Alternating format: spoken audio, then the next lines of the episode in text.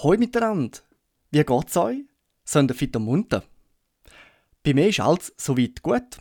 Ich bin diese Woche gerade am Zügeln. Also schon etwa, ich bin schon etwa zwei, drei Wochen dran.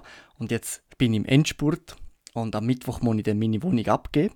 Darum bin ich diese Woche eigentlich gerade ein bisschen beschäftigt. Äh, es gibt immer ein bisschen mehr zu tun, als man denkt. Vor allem, bis mal das Badzimmer und die Küche sauber ist. Aber weil ich viel zu tun habe, habe ich gedacht, es ist doch mal eine gute Gelegenheit wieder für eine Gruselgeschichte. Und zwar eine Gruselgeschichte aus den Urner Alpen. Und ja, diese Woche machen wir es einfach mal so.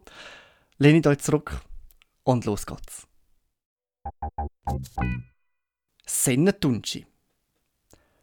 Die Sennen vom Wiesenboden haben nicht allzu viel zu tun gehabt und so haben sie viel Zeit mit Träumereien verbracht. Ein grosses Thema sind natürlich die Mädchen im Dorf. Gewesen. Sie haben sich sehr gewünscht, bei ihren Liebsten zu sehen, doch die Alpwirtschaft, seit eh und je Männersache, ist mit dem Begehren nicht vereinbar gewesen. Eines Tages ist der Meistersen plötzlich mit einer Puppe auftaucht. Er hat das Dunschi heimlich bastelt Der Kopf hat er aus einem Stück Holz gemacht, wo er auf eine Mischgabel gesetzt hat, verziert mit Augen einer Nase und einem roten Maul. Die blonden Haare haben die gelben Bänder ersetzt und sogar Brüste aus Strauballen hat es Dunschi gehabt. Die Zähne sind hocherfreut gesehen, haben das Dunschi zum Tanz ausgeführt und das Format zum angereicht. Am nächsten Tag ist es mit ihnen bereits am Tisch gesessen. Es hat wie alle anderen auch einen Teller bekommen und die Zähne haben es mit ihren Löffel gefüttert. Sogar die Nacht hat Dunci nicht allein verbringen.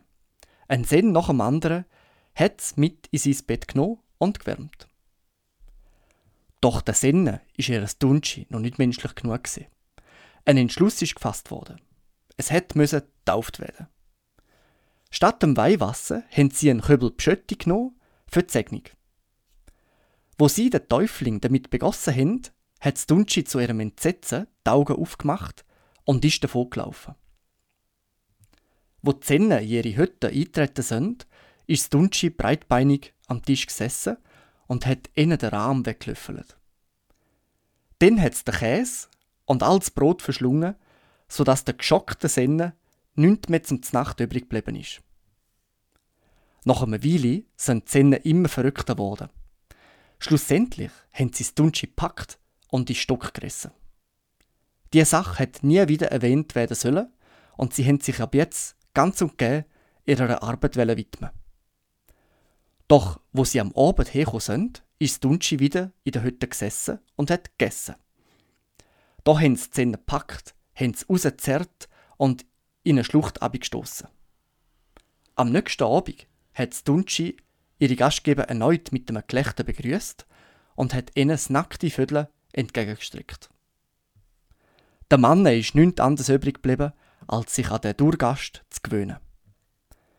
Das Dunci hat Unmengen an Essen verschlungen und hat Zähne nach Belieben kommandiert. Doch es hat auch nicht allein in einem Bett schlafen, was ihnen wiederum gefallen hat.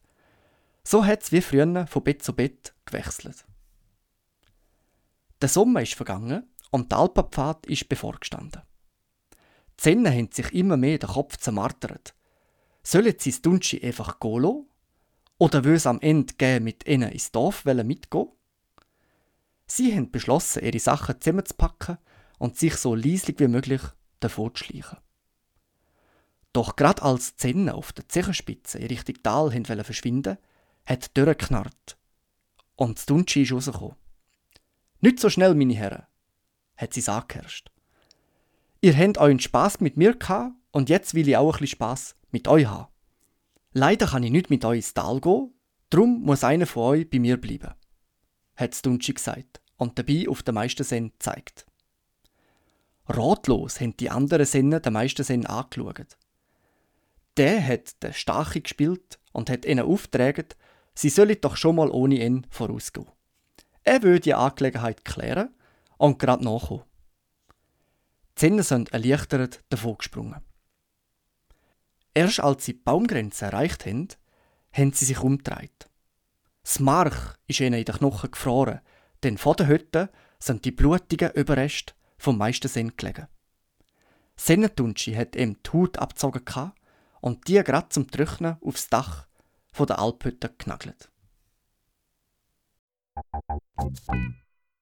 Da wäre schon das Ende dieser makaberen Sennengeschichte, Gruselgeschichte, muss ich sagen, aus den Alpen. So ein bisschen untypisch, oder? Meistens ist es eher ein bisschen idyllisch dort oben. Aber scheinbar äh, hat sich auch schon andere Sachen abgespielt. Wobei die Geschichte ziemlich sicher erfunden ist. Also keine Angst. Auf jeden Fall ähm, hoffe ich, dass euch die Geschichte gefallen hat. Ist sicher so eine kurzwillige Geschichte, zum mal reinzuhören. Äh, Transkript findet ihr wie immer auf dem Patreon in Schweizerdeutsch, Hochdeutsch. Schaut auch dort, wenn ihr Lust habt. Und sonst wünsche ich euch ganz eine schöne Woche. Genießt es und legt euch warm an. Ich glaube, es wird ein bisschen kälter von jetzt an. Aber die Wärme kommt sicher wieder zurück. Also macht's gut und bis zum nächsten Mal.